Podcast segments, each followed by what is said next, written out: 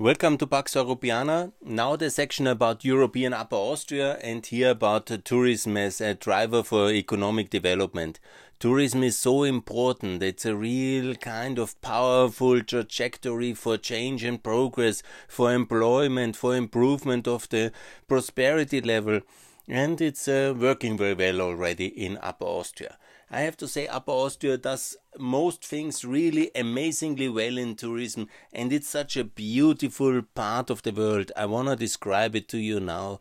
It's the mountains in the south, uh, the Dachstein, and these beautiful Alps with white covered peaks. It's really beautiful. Then you have these amazing lakes um, like Attersee, Traunsee, Mondsee, Wolfgangsee, where I spent much of my youth, and they are all really amazing they are a little bit, you know, undiscovered still pearls, and it's uh, something you should see in the world. It's uh, beautiful. I love the Attersee very much. It's amazing. Wolfgangsee, Mondsee, so many of them. Of course, do you know the Italian lakes are maybe more beautiful? No, they are not. the Italian uh, northern lakes are also very beautiful, but you know, we these northern lakes maybe a bit colder than the southern lakes of Carinthia, but they are really amazingly beautiful with cultural heritage uh, to of world dimension and really amazing. As well, these areas along the Inn and the Danube especially, it's amazing monasteries and beautiful uh, cultural um, um, of the Stift Wilhering. That's world famous and that's beautiful. Engelhartszell. If you ever do a Danube tour by bike or by boat and see some of these monasteries again along the, the Danube, they are really amazing and they are so beautiful. I love them. Also the northern, the hilllands where I'm personally based and come from, the granite land, uh, the Mühlviertel, it's also beautiful forest and beautiful cultural landscape and uh, farmers who really take care of every part and piece of this forest and, uh, and, um, and the pastures. It's amazing. It's beautiful. And also the cities like Steyr, Linz, uh, Wels, uh, and Schärding and Gmunden, there and Freistadt, they're all really very beautiful and they're worth a visit. And your tourism money is well spent here in Upper Austria. Come and do more of tourism. There's places for congresses and for events, for festivals and for um, cultural sites. There are amazing castles and monasteries from the Habsburg times. The Habsburg Emperor Franz Joseph, he loved to be in Salzkammergut. He signed the declaration of the First World War during the holidays in the summer of 1940 in the post office of Bad Ischl an amazing place and really beautiful. And there is much more. There is Mauthausen as a memorial for the terrors of the Nazi crimes. There's many more museums uh, to document uh, the history of Upper Austria. Not enough, as you know when you listen to some of my podcasts, and we can do more on that one especially. More museums about history, more attractions, the General Patton Museum and also the Soviet uh, Blöchel Museum up in the north of the Wels Reconciliation Center for the refugees after the World War, and so much more. There comes um, there's a broad variety still to be discovered, but in general, all this is pretty well. Medical tourism is also a lot of rehabilitation centers, and there is great doctors, great. Uh, um, uh, medical infrastructure here for eating and for and these um, culinary um, discoveries it's so great restaurants here and really it's uh, almost perfect. And there's also the infrastructure the associations the public companies to support the infrastructure for tourism the education institutes uh, in Bad Leonfelden for example very good. And also the technology and the training the skills development that's all well taken care for and it is good but are we as good as Salzburg? are we as good as Tirol? Do we really earn as much as them? Is this the maximum we can achieve? And these are the questions we have to ask us in this important sector. And do we have a little bit to change the mentality? Because uh, last year, 2019, two years ago, was a really very successful year. There were even a lot of Americans and Jap- uh, Japanese and especially Chinese tourists, especially at this world famous place Hallstatt. That's um, really a global tourism magnet and also UNESCO protected at the lake and this ancient city, the ancient civilization. And a lot of uh, Chinese love it. They love it so much they actually copied parts of that city architecture and the lake in some place in China, surprisingly. So all this is happening and it's quite uh, astonishing. But then there was the debate about so called over tourism. That means we have too much.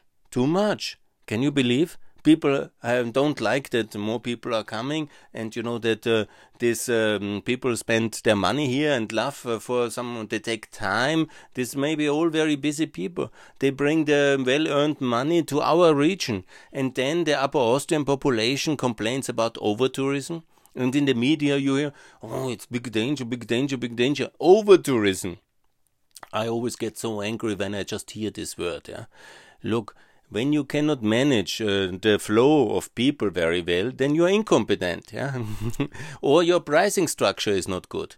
You know, that's the two things.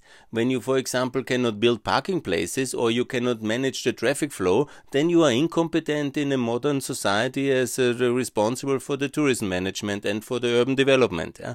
Because when a lot of people coming, then you mean that means that you have to take care of that. Yeah? There can be several reasons why this fails. Because the local municipality or the authorities are incompetent in managing traffic flows. Yes, so please then fix the traffic flows, yeah, or build more parking spaces, yeah, or please ask more of uh, the voluntary uh, fire brigade to manage the traffic flows, or call the police instead of other things to do this, yeah, when it's no other way. But you know, when you have a problem with competence, then you cannot say, oh, less people is the solution.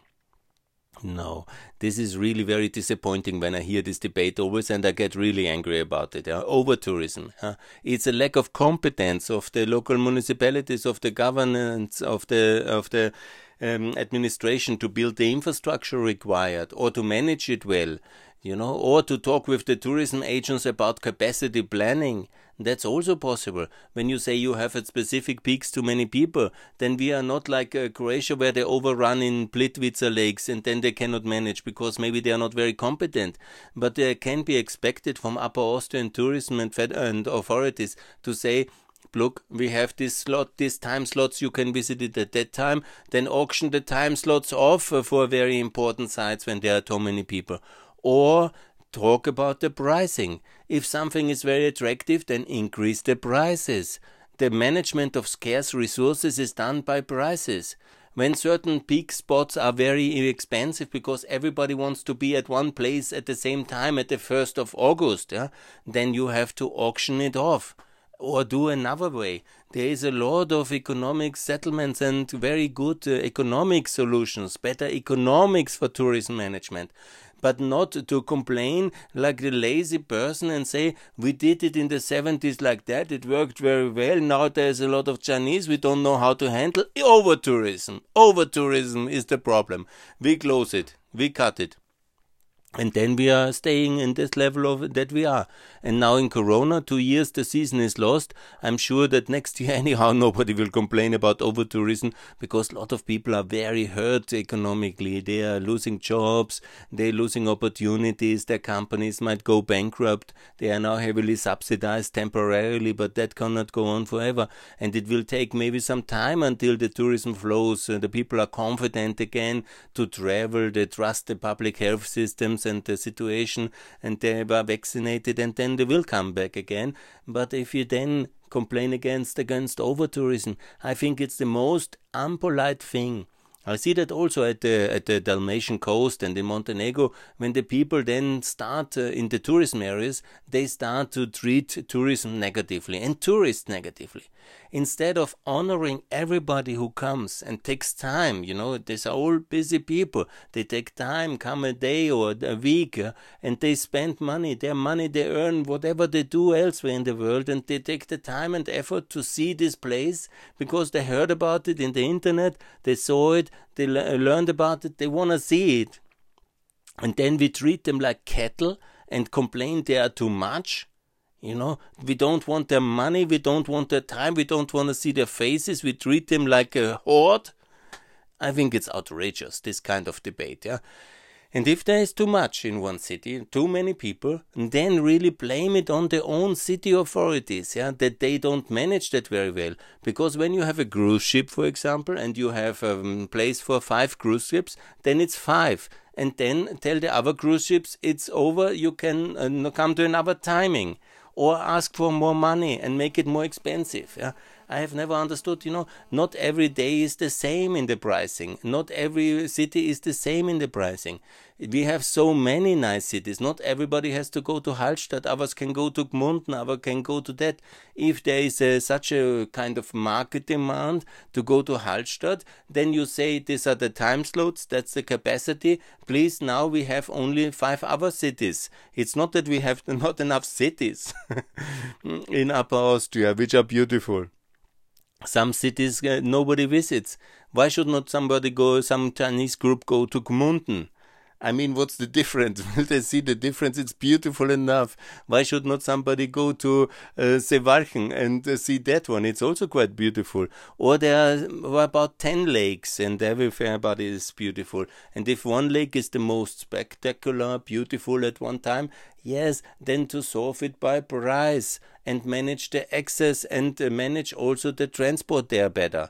And then we don't have any kind of traffic jams and we have better income and we have um, everybody is more happy and there's good employment and prosperity and the people come back because they think they are treated special and kindly I think that's the respect we should, uh, from the ancient value of hospitality, we should somehow honor everybody who is coming to spend time in one's place. And I'm proud about everybody from China, Japan, from Russia, from America, from Africa to come to Upper Austria and to, to choose uh, to spend some days here.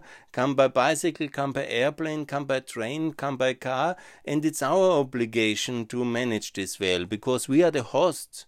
That's the hospitality. Somebody complaining because of their own proper incompetence or impoliteness about over tourism yeah, because maybe some greedy mayor is incompetent and doesn't manage the flows very well, or cannot do anything, or is not competent enough to make any auctioning of uh, of uh, access uh, uh plots, uh, or cannot manage the traffic very well. That's the task of that official. He is to blame for that.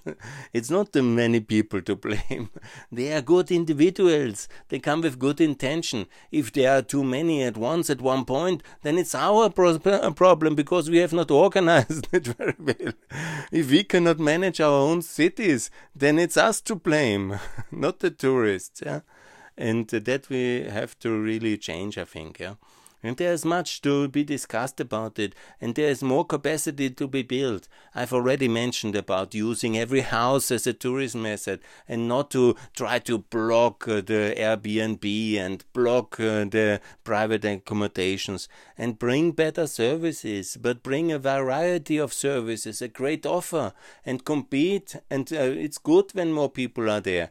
And that's the idea, and that's uh, what really then regions can prosper and develop.